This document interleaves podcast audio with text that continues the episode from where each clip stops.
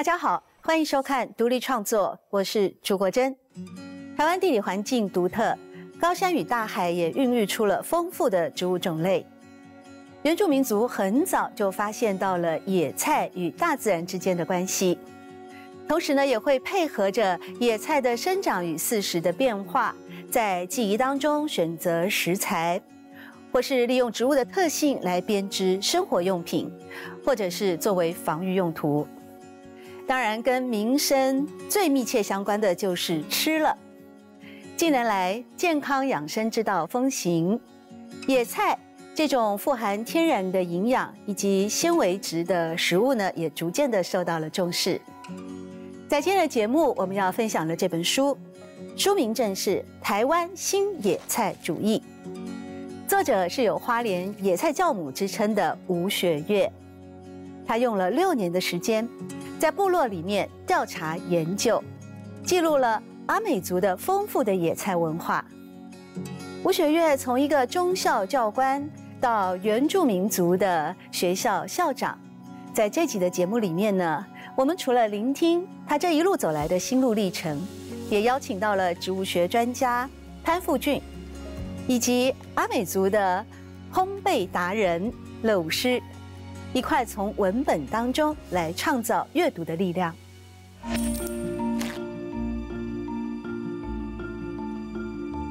采集对阿美族来讲，那是妇女的工作。嗯，我们采集绝对不会连根拔起，一定是用割的哦，或者采摘。对对对，这个也就是永续嘛。对，辣椒非常重要。对，辣椒。所以小时候，呃，大概我们家。阿美族大概都是煮汤啊，那桌上大概就是三个碗公都是汤，那大概有两盘菜，一盘是什么？生姜切片，蘸一点盐巴，嗯，然后另外就是辣椒。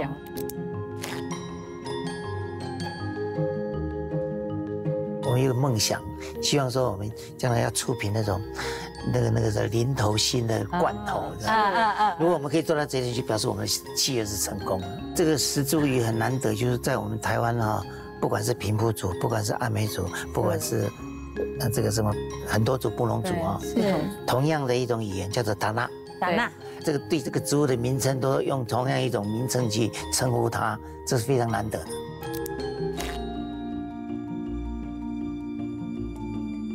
不单单是要教育别人，也要教育我们自己的族人，在这个领域上做任何事事情，就是采集，他有在他的令季可以采这个什么东西，然后在那个季节他可以取什么东西，应该要控制好，然后让它的生态环境保保育的很好啊，对，就让这些植物也好，或者生态的东西，让它是多广的，都会一直再生，不会是大量被破坏。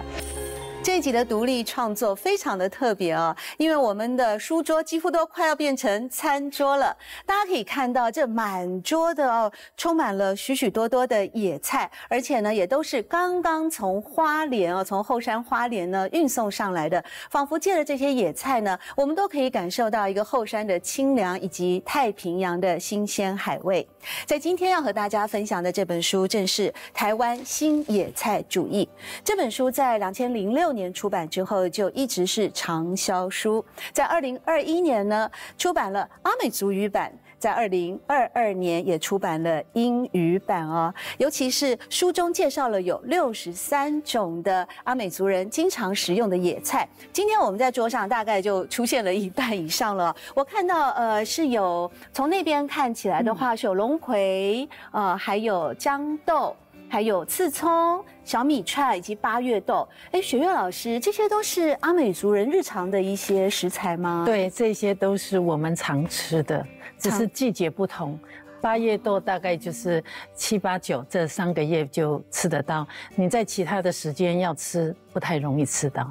所以今天我们能够呈现出来的，就是一些当季的对这些野菜。对，在过去哦，古典诗词里面也经常会出现呃一些蔬菜蔬果入诗，尤其最经典的，我想应该就是《楚辞》吧。《楚辞》里面经常有香草啊、美人这些隐喻的出现。那潘老师，您是这方面的专家了，在古典诗词当中，如果是野菜出现的时候，通常有哪些特殊的意义呢？其实这样说起来，就是说。出现野菜最多的反而不是楚辞，应该是《诗经》啊，《诗经》大概一百四十类植物里面有三十三种就是野菜。因为呢，这个野菜是古人他们每天生活的必需品。嗯嗯。所以在这种文学上，我们知道古代的这些文学家，他是记录他的生活，记录他的心情，记录他的代表意义。所以我觉得说，野菜在我们古代的诗文里面就扮演非常重要的角色。确实，不仅仅是在古代，在现代也很重要，对不对？所以才会有台湾新野菜主义哦。我们学院老师花了六年的时间啊，在部落里面调研呐、访谈呐、采集各种资料。那今天我们可以看到，在桌上真的琳琅满目，连。面包都可以做出来了，这一定要问乐舞师。你今天这些全部都是你准备的，而且你对摆摆盘很重视啊。大家可以看到，你看我们今天呢，哎，有这个特别的用来喝小米酿的一个杯子，那在碗呢也都是好特别，这是椰子壳吧？是椰子壳。那在摆盘的部分也应用到了姑婆叶，姑婆叶。对，嗯。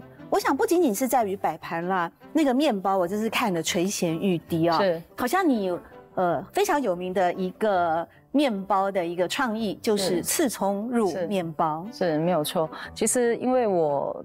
回乡七年其实还蛮久的，然后我因为其实，在都市十八年都在做烘焙业，在台北待了十八年，然后就想我说，哎，其实我自己的母亲就在做小农，在种植野菜，然后她每次每个月都要寄野菜来台北，我就说，哦，我都渴望想回乡，那就是因为这样子，然后回去了部落，然后开始透过野菜的研发。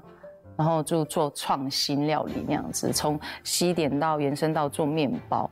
因为回回部落，其实西点老人家都不爱吃西点甜的东西。嗯，对，就是他们就觉得啊，好甜哦，会糖尿病啊，会高血压。那时候所以要多吃野菜。对对对对对。然后你说我们才不爱吃这种都市的东西嘞，你不会弄我们生活。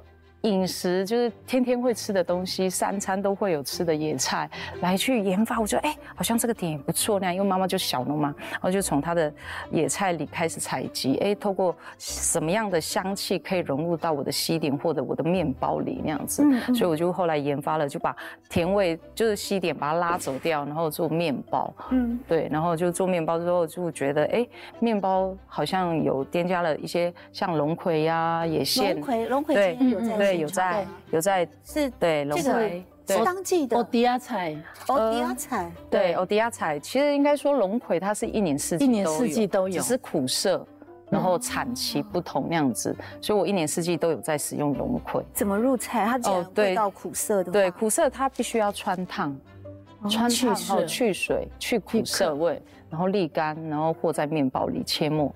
那刺葱也是一样，刺葱它就是香气很浓郁，我觉得它是原住民，应该是应该不要说是阿美族在做这个香料，其实各族群十六个族群或者其他族群都很喜欢这个香气，还有马告也是。那我是因为是阿美族嘛，我就是爱它。每个食物，因为刺葱它不挑食啊。他不挑任何食物都搭吗？都可以百搭，百搭就是百搭，跟现在 百搭，对，他就很百搭，对他什么都搭，就不挑食物，海鲜的他也搭。哇哦，那海鲜肉类，刺葱有刺吗？有刺。有刺。你在料理的时候是要先处理它呢？我要料理的时候，我都会先挑刺，因为它背面其实很多的刺，然后我都会先一个一个剪它。对，因为我是做手揉面包，都是纯手工，所以都会经过我的手背，对手面，所以它必须要挑，如果没有挑好切末，它它都会刺到我的手。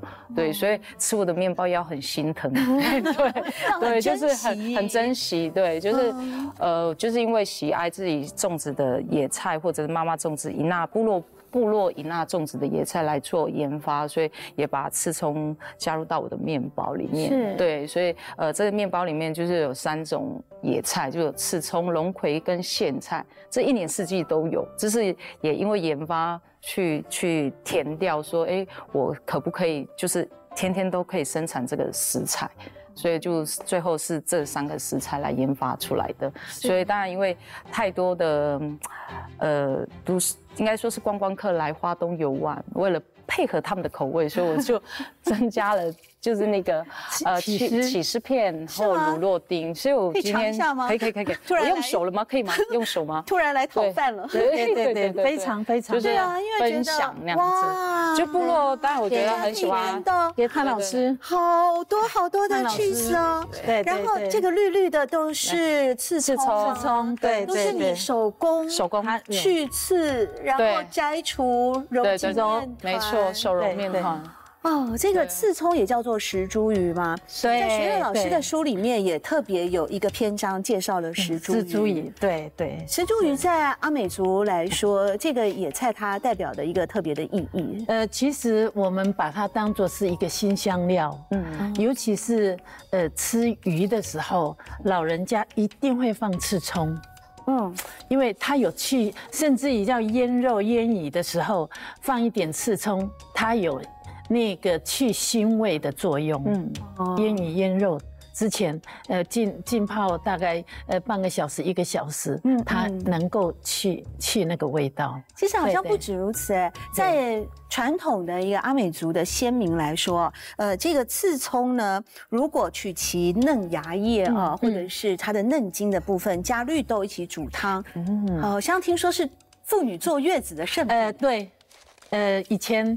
我听妈妈讲过，嗯，可是我们这个年代好像已经 没有这样子吃了。早期，呃，我妈妈八十九岁了嘛，我妈妈说他们以前年轻的时候也没坐月子啦，生了以后第二天就到田里工作了。哦，那但是会吃那个东西，会吃那个东西，补一下身体哦。对对。而且这个石茱萸呢，呃，还可以用来治疗跌打损伤，哎，它简直是一个太完美的食物了。呃，不止跌打损伤。我我觉得我们好多野菜，尤其是菊科类的，嗯，我们菊科类叫什么？是，呃，我们对。野菜的分类就是植物的分类，跟一般植物学家跟茎叶花果，那基本上我觉得我们的分类非常特别。我从小阿妈告诉我说，外婆告诉我说，那个味道一样的都是一一家族的 几颗类，这是啥嘛？是一片叶子的两一片叶子的就小精英嘛，然后三片叶子四片叶子的，那都是一个家族，都叫什么？所以什么就是呃菊科类的那个那个桑莴苣，桑莴苣也叫什么？哦，它只是叶片不同。嗯，所以我们的分类非常特殊。所以今天在讲讲食物组成的时候，我觉得那个部分，我觉得我们要强调我们的呃分类方式不一样。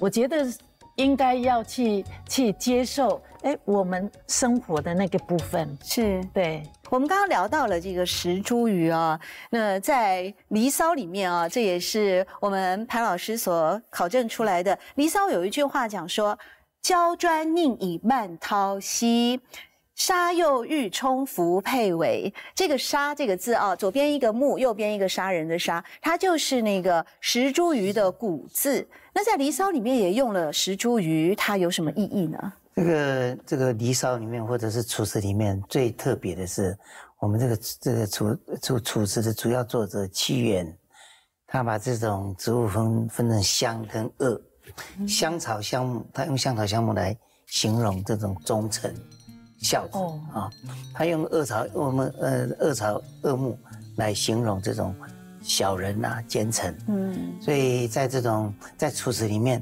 我们这个沙或者石茱萸是香木，是形容这种这种忠臣、忠诚或者是君子的一种一种植物。嗯，这个当然我们也刚刚各位一直在提到这个石茱萸的这种叶子来当做食物。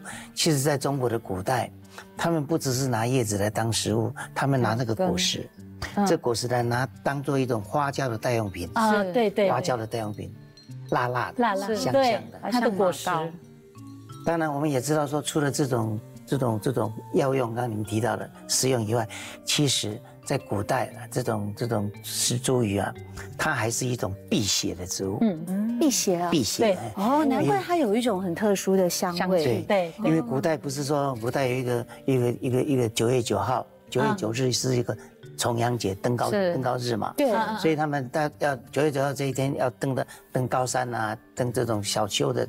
的这个顶端，然后他一定要在这个袖口上放一个，这个别着这个什么这个这个这个石茱萸的叶子，哦，真的，它就像这样子，用那个小袋子包起来，然后然后别起来，这样他们有那个辟邪的效果。哦，所以你看唐朝一个诗人叫王维啊，嗯，很有名。他这个这个九月九日忆兄弟，忆山东兄弟，有一首一一一句话叫做“遥知这个什么兄弟当登高处，遍插茱萸少一人”，对对对，就是等于他他的兄弟，就是我们大家都已经团团圆了，就缺你一个啊。然后呢，当然我们也知道说，你们一定因为这今天因为要辟邪，所以我们的袖口上一定有石茱萸这样子。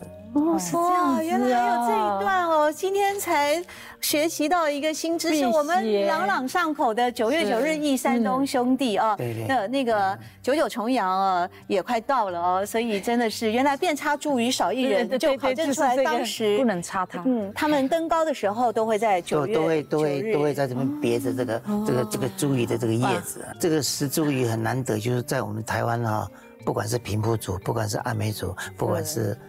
呃，这个什么很多族布隆族啊，是。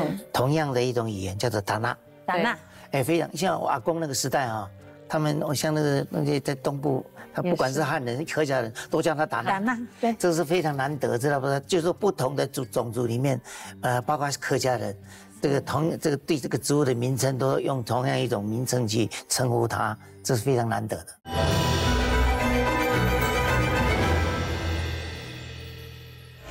学月老师在台湾新野菜主义里面也有引用了一个古谚啊，那就是说菖蒲一葱。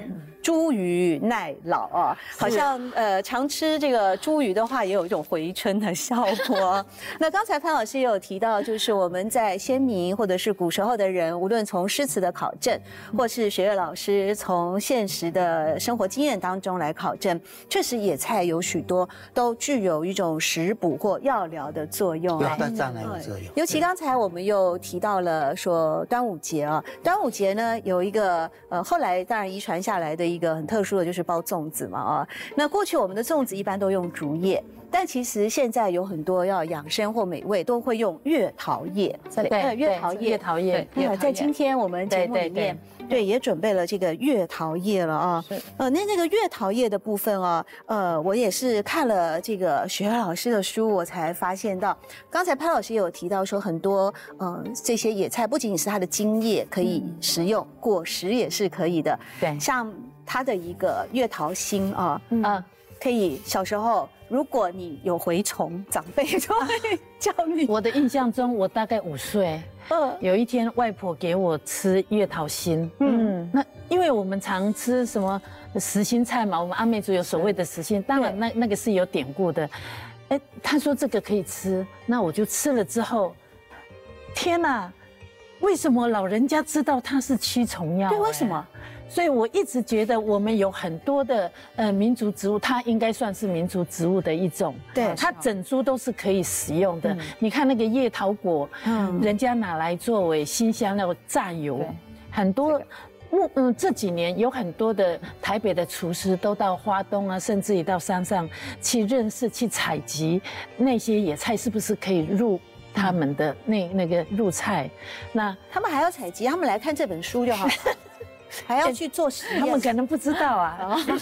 那叶桃果实直接榨油，你知道那个油它可以可能可以留的三呃三个月、四个月、五个月，它那个就有叶桃的新香料，它也是一个新香，或者是你也可以用叶桃的茎那是叶子去熬煮叶桃奶茶，嗯。月桃奶茶，对金啊，或者是果实去熬煮，不是这个叶子，叶子也是一样可以，它的茎也是可以，因为叶桃割了以后它会再长嘛，是，所以基本上这个又提到呃我呃原住民的，尤其是阿美族的采集文化，嗯。那采集。对阿美族来讲，那是妇女的工作。嗯，我们采集绝对不会连根拔起，一定是用割的哦，或者采摘。对对对，这个也就是永续嘛。对，所以基本上我们去采集的时候，可能我这边是我的秘密基地，那边是你的秘密基地。有一天，哎，我的秘密基地怎么有人摘过了？其实我不会 care，没有关系，它还会再长啊。啊，说不定有一天我会到你的秘密基地，你也不会觉得怎么样。嗯。不过很幸运的是，我们的秘密基地现在增加了。我为什么会这样讲呢？二零一九年的七月四号，呃，林务局农委会研明会公告，我们的国有地跟公有，呃。国有地跟公有地可以让原住民去采集啊，所以我们的这个这个秘密基地增加了，所以也因为这样子，我们有更多的机会去采集藤心。对阿美族人来讲，藤心是宝物啊。嗯嗯。那除了以前舍不得吃，是因为要让它长出来。以前是它是建筑材料。是。哦。这个是没有纤维化的那一段，嗯，是可以吃的藤心。那贵宾来宾，我们的重要的客人才吃得到。所以我的印象中，我对藤心的印象非常深刻是。爸爸一到过年前三四天就不见了，几个朋友就骑摩托车到很远很远的地方，不能让林务局的人看到抓到，要 要罚钱的。可是二零一九年的七月四号之后，这个公告其实是一个福音，甚至于海边的零头心，嗯，现在也可以采集。所以对我来讲，这个是非常深刻的印象。是这个非常不容易采集，你要先把那个刺。剥掉，嗯，外边有一一层皮都是刺，所以要吃藤心哪那么容易？对对，我们那个年代小朋友。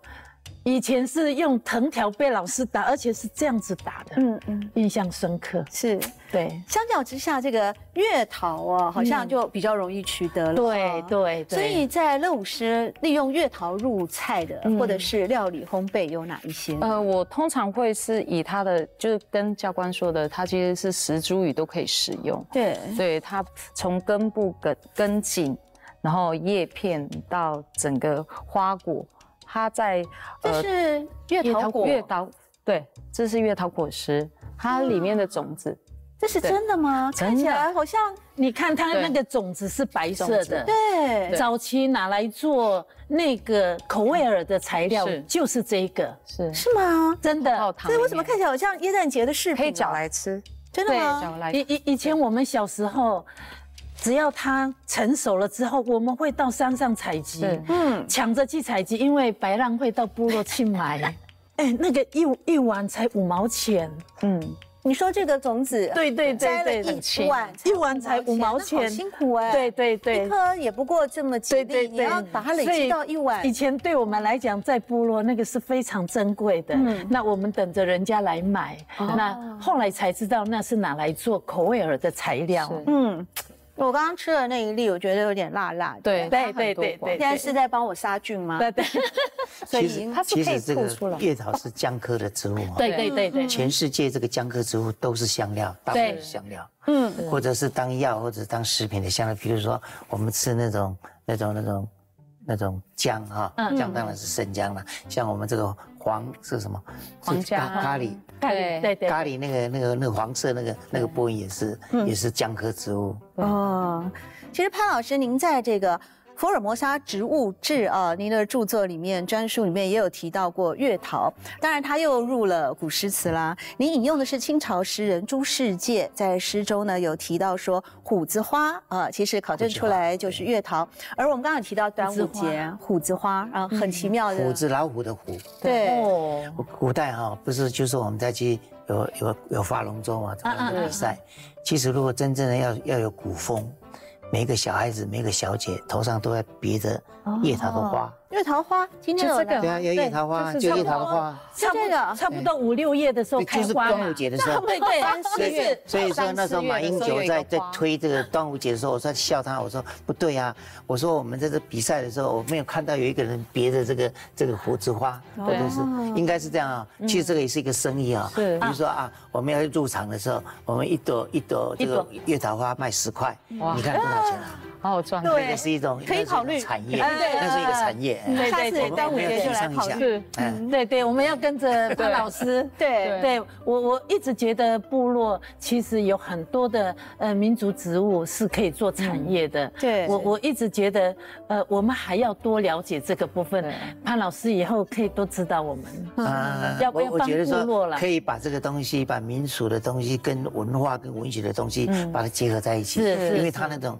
那个深度会更深一点，广度会更广一点，还是要有故事啦。刚刚潘老师提到姜科类嘛，那在阿美族的部落，大概家里后院都会种生姜，嗯，因为那个是非常重要的食材，也是非常重要的祭典，它有驱鬼神的作用，所以我们其实也有很多族群都会这样子做，它是要连叶子一起驱鬼神。那姜科类，那还有呃野姜花。它也是姜科类，姜黄姜都是对，还有月桃。我最记得小时候有一次，阿妈跟我说，没有生姜了，你赶快去找那个叶桃，叶桃精去割一割。哦，哎，它有替代品，它三个是可以通的，味道非常相近。是啊，所以基本上我觉得有很多。就是老人家的生活智慧，其实就在生活日常，真的太丰富了。在过去呢，其实用月桃叶啊来包那个粽子，嗯，在古人那个时候就有了嘛，也是潘老师您考证出啊。那应该是在台湾的时候，台湾啊对，台人取叶，还有我们东部，对对对对对，台东花莲有，其他们他们都不知道。是。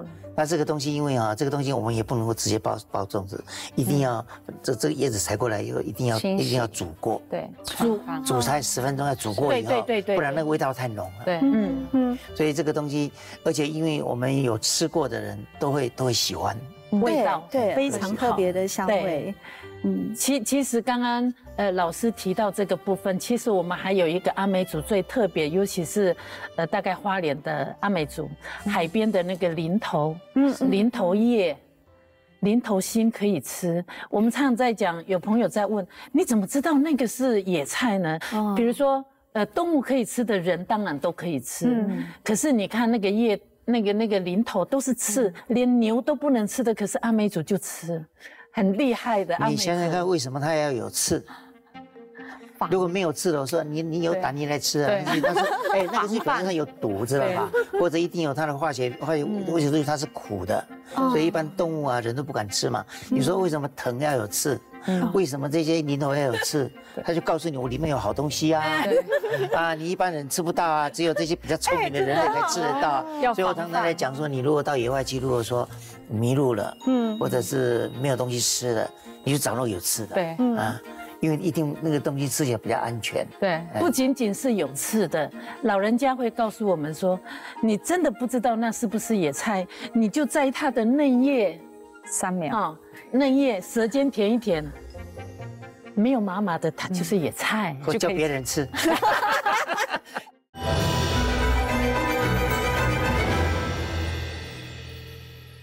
你看那个刚刚讲的林头，林头叶，我们拿来做阿里凤凤，嗯就是我们阿美族的那个，应该是说粽子，那简直就是很经典，那个包包。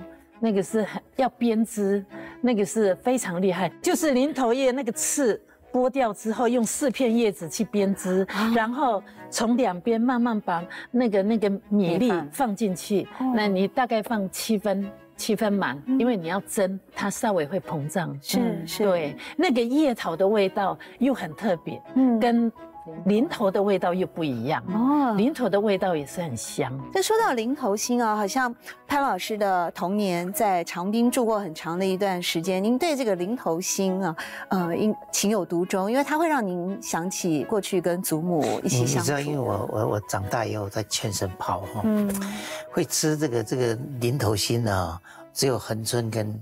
我们东部这样，对对东部。啊，因为我那时候我祖母在的时候，他们也都是跟当地的人在一起嘛，嗯，他就去参看，然后就弄弄这些。那时候那最流行的是那个那个那个什么鱼肠汤哦，你们也蒸一蒸以后蘸那个鱼肠汤，哇，我常常在想，因为长滨靠海，所以你们海边海边，我知道它呃就是取得海鲜很方便。对，那鱼肠汤是。取鱼的肠鱼鱼肠，然后去腌制，腌腌用盐巴腌了以后，它就可以可以煮成很久嘛。嗯，你要吃的话，就拿几条出来蒸，蒸一蒸以后，它它会有汤，然后又有有有有硬硬的东西，那就可以拿蘸做蘸酱，就像那个东西就有点像那个泰国的那个鱼露一样。嗯，我后来我要考虑到说以后要发展东部的观光哦。对，我们将来要要要。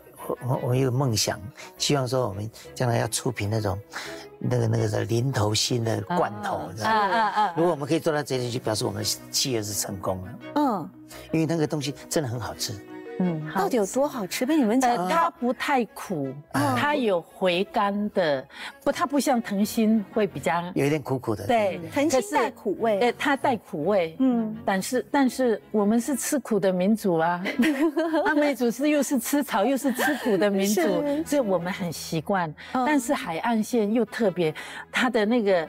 呃，潮间带的植物非常多，其实那个部分还是要继续做研究的东西。对，说到这个呃，乐舞师后来返乡以后，就是在丰滨，也是靠海的呃这个部落家乡里面啊来工作。那您对那个刚才学老师所提到的一些像潮间带的植物的运用啊，或者是政府松绑啊，或者是你目前在烘焙事业上呢，嗯，你有没有一些回应啊？其实我不单单是野菜，当然野菜在。就是刚刚教官有讲的林先生这个部分哈，腾心啦。当然，因为他为什么他叫林先生？林务局不要指名太姓，我们都称为林先生。对，东板局叫东先生。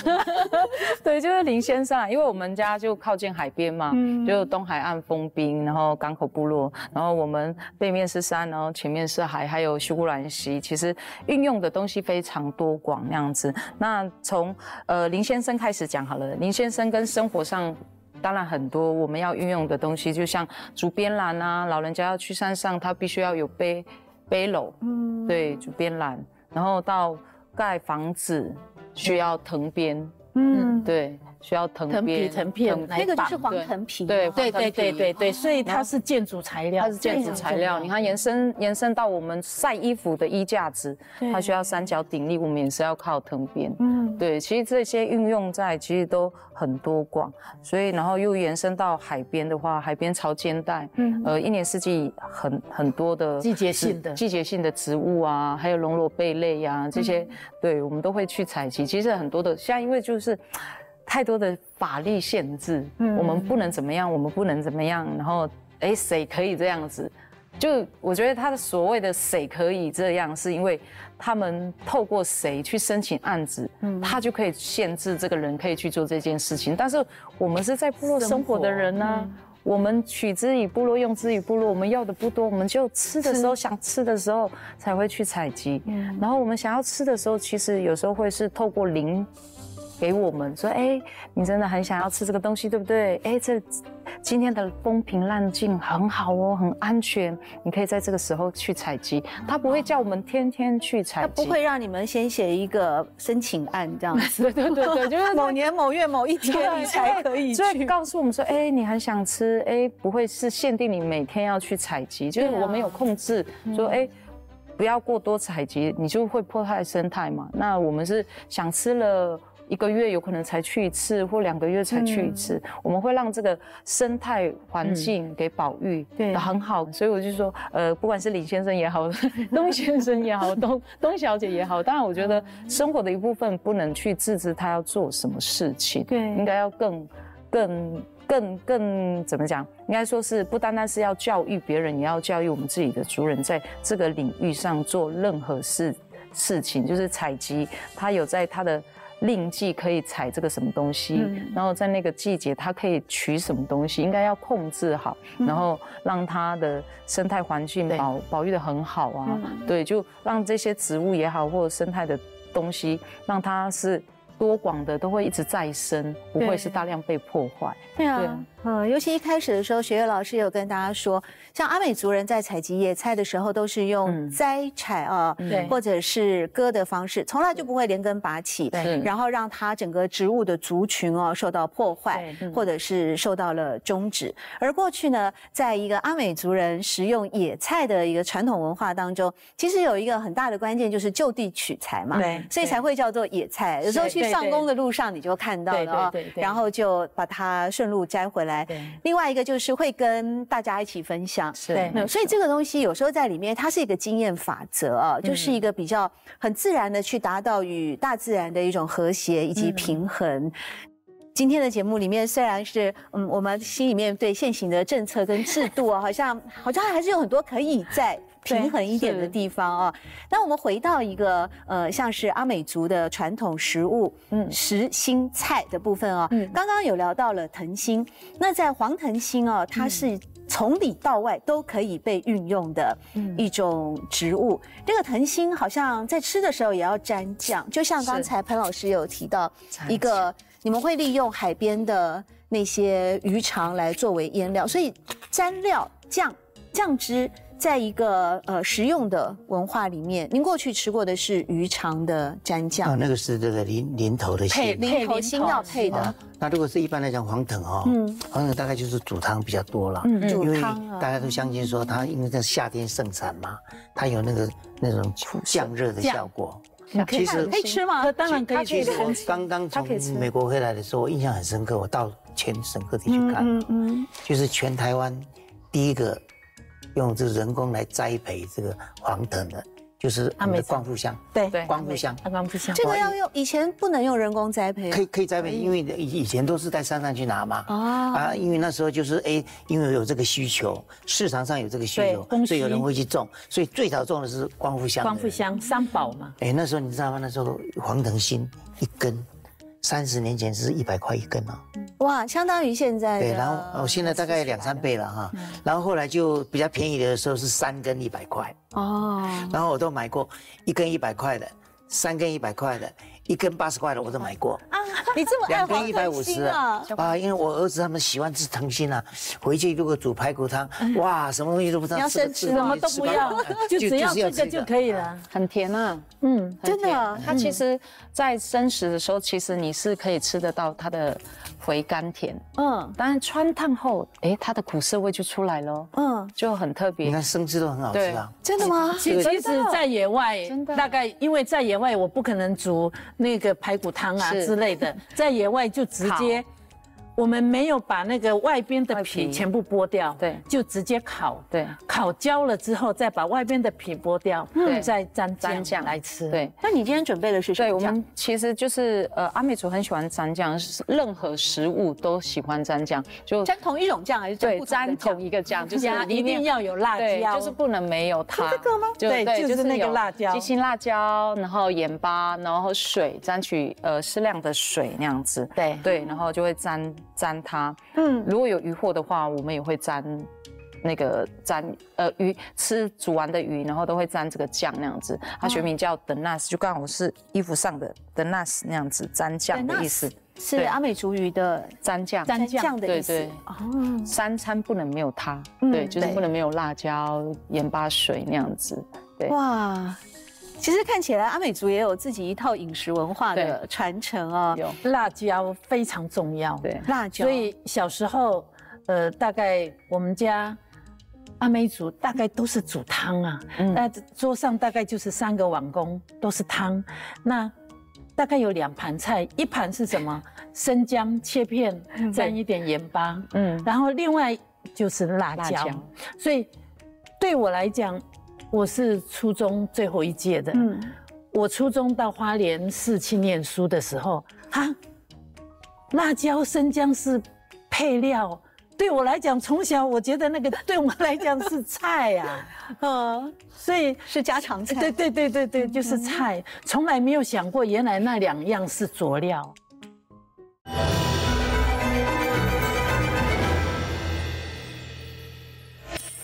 才提到那个，如果说生吃黄藤心的时候是可以沾酱的啊。对，其实这个黄藤啊，呃，在潘老师您的那个书里面也有提到说，福呃福尔摩沙植物记里面，你说这个黄藤古称金丝藤啊，以前的少女会把它编成手环，戴在手上，就像那样子一样吗？嗯，对。对。他说，那又把它美化一点，对，很漂亮，非常漂亮。对。要稍微美化一点，对哦，它会作为一种好像彼此炫耀的一个装饰品。就是说那种装饰品，有时候当然这种植物的啦，或者是那种矿物的啦，甚至于动物的都可能嘛。嗯，比如像像以前原原住民形容那个贝壳，贝壳，贝壳，然后甚至于老虎的牙齿。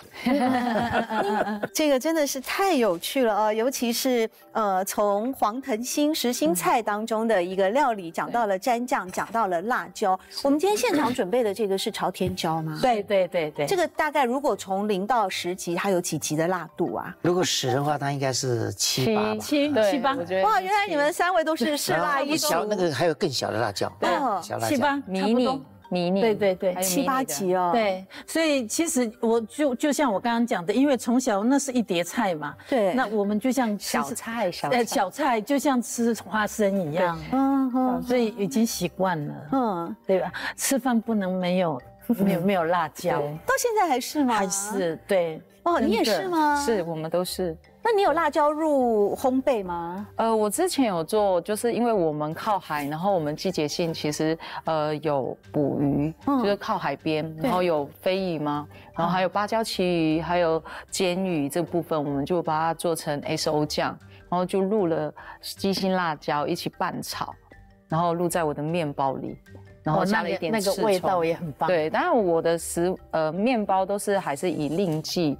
去搭配这些在地食材比较居多那样子，所以诶，飞羽季有可能就是也是用月桃花来辨别。以前老人家会用月桃花来辨别，诶，三四月四月桃花开的时候就是飞羽季，就是从南屿呃往从南到北那样子，然后到我们呃东海岸差不多就是五六月，嗯，对，五六月就可以吃哦飞羽季喽，要。呃，渔民就会去去捕抓，所以我就会研，也是研发入菜在这个面包里面，它也是我的主要之一。就是一年它有可能就因为产量渔获产量很少，嗯，对，那刺像呃飞鱼的话，它要挑刺，其实也很对，跟我的刺葱一样，真的是很很一个是陆上，一个是海上，对，就很手工。所以我的呃像飞鱼的面包，我就会 S O 酱面包，我就会大概只有生产半个月而已。就仅仅搞不好一个礼拜我生产两天，对，限量品，对对对对，想吃还要靠缘分，对对对，没错，嗯，就让自己觉得，哎，这个季节应该还给季节该取用的东西，对，不要过量生产，不用过量采集，我觉得对我也比较安心，因为我觉得就是要做出好吃的东西，那个爱还蛮重要的，对，就是，所以这是一个有爱的面包，当然啦，我们吃得出爱的味道吗？就。用心啦，但我觉得用心也很重要，所以跟食物都息息跟我自己跟做出来的面包都还蛮有关系的。真的，真的。所以我觉得，就海洋的东西跟我山边还有野菜会采集的东西，都会融入在这个面包里。我当然我还会有做其他的东西啦，就是甜点或甜品，还有饮品都有。对，还有延伸到我们日常用的糯米酿。嗯，对，糯米酿的酒糟我也会入到面包里，因为别人对老人家都会把它喂鸡啊。啊，对，让鸡好好睡，不会叫。哦，我以为，对，那个为了鸡油，鸡油很醉了，鸡油很醉这样子啊，然后就开始唱《流浪到台北》之类的。他们醉了，他们就睡了，他们就不会叫那样子。因为我们家的鸡就是有时候会喝喝吃那个糯米酿，嗯，对，还会吃牧草心。对，老人家都还有玉米、玉米粒，嗯，玉米就是种植的玉米那样子，还有花生，对，就是老人家取的量、种植的量有时候太多了，他没有贩卖的话，他就会喂食这样的猪或者是是那个鸡那样子，对对对，对，就很很好运用，就是我觉得也没有很多的外来的加工品，对对。已经很习惯了吃野菜，对，是。一个礼拜没吃已经不得了了。说到这个阿美族最具呃野菜代表性的就是实心菜啊，嗯，我们刚刚有聊到像林头心啊，像藤心啊，其实另外还有好多种心，这个心心心指的就是那个植物的嫩茎的部分对对对。那其他还有八种心，那些现在还是一个经常容易取得的，呃，也不太容易了。为什么？什么甘蔗心也有啊？嗯，甘蔗心也是。槟榔其实为什么会有？它是有典故的，因为每年的六月左右，五六月是，呃，海祭。是海祭过去呢，呃，我们祭祖灵的时候，听说海神不喜欢叶菜类，嗯，所以在在祭祭品上，它不会有叶菜，但是有豆类、鱼，然后才会那个时候才会有心芦苇心，嗯，那为什么会有山中心？因为六月也正好是摘小米的时候，摘小米以前没有塑胶绳啊，嗯，那他会摘那个呃山中蓑衣啊，那个山中叶啊。淡水啊，嗯就是以哥以一的哥哥姐姐嘛，那个是以一的哥哥姐姐，所以他采摘叶子之后，他就顺便会采。山中心哦，所以也在那个季节在山中心，所以其实它是因为海参不喜欢叶菜类，所以延伸到是吃它的嫩心。嗯哼，对对。那那怎么会凑出十心十种？呃，也是后来就是老人家，你你你看那个芦苇心呐，嗯，是大概就这个季节要赶快摘芦苇心，再不然再过一阵子它会变毛笔。毛笔菜会长那个瓜帮，台湾话讲瓜帮，对，哎，那个还可以吃，然后再不吃，它开花了，你看秋天太硬，太硬了，秋天它冒出来就是满片都是花，所以它是有一段一段，而且每一段的名字是不一样，名称是不一样，所以老人家也是很厉害，真的，对。槟榔对于阿美族人来说，其实它是一个很好的食材耶，是在阿美族可以入菜，而且它还有一个象征意义，就是多子多孙多福气啊。对，也是亲族之间用来赠礼的一个非常好的礼品。在婚婚婚礼的时候，你看都会背很多很多的这个这个呃槟榔，嗯，这个也是它有象征性。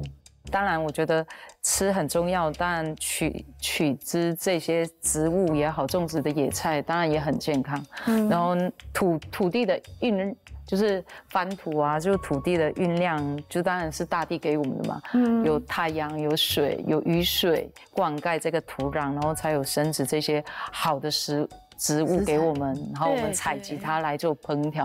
泡茶可以吗？泡热开水可以吗？还是一定要煮？没有，煮泡面的时候，它有吸油的作用。对，真的，对，煮这好重啊！我在家里面也想种一下。这个这个很好种，很好种的，种，而且它长的速度蛮快的。对对对，在那个呃煮泡面的时候吸油，我是不喝酒啦，但是想到它可以吸油，我就可以早一点减肥成功。煮豆，它可能煮汤。对，然后这个。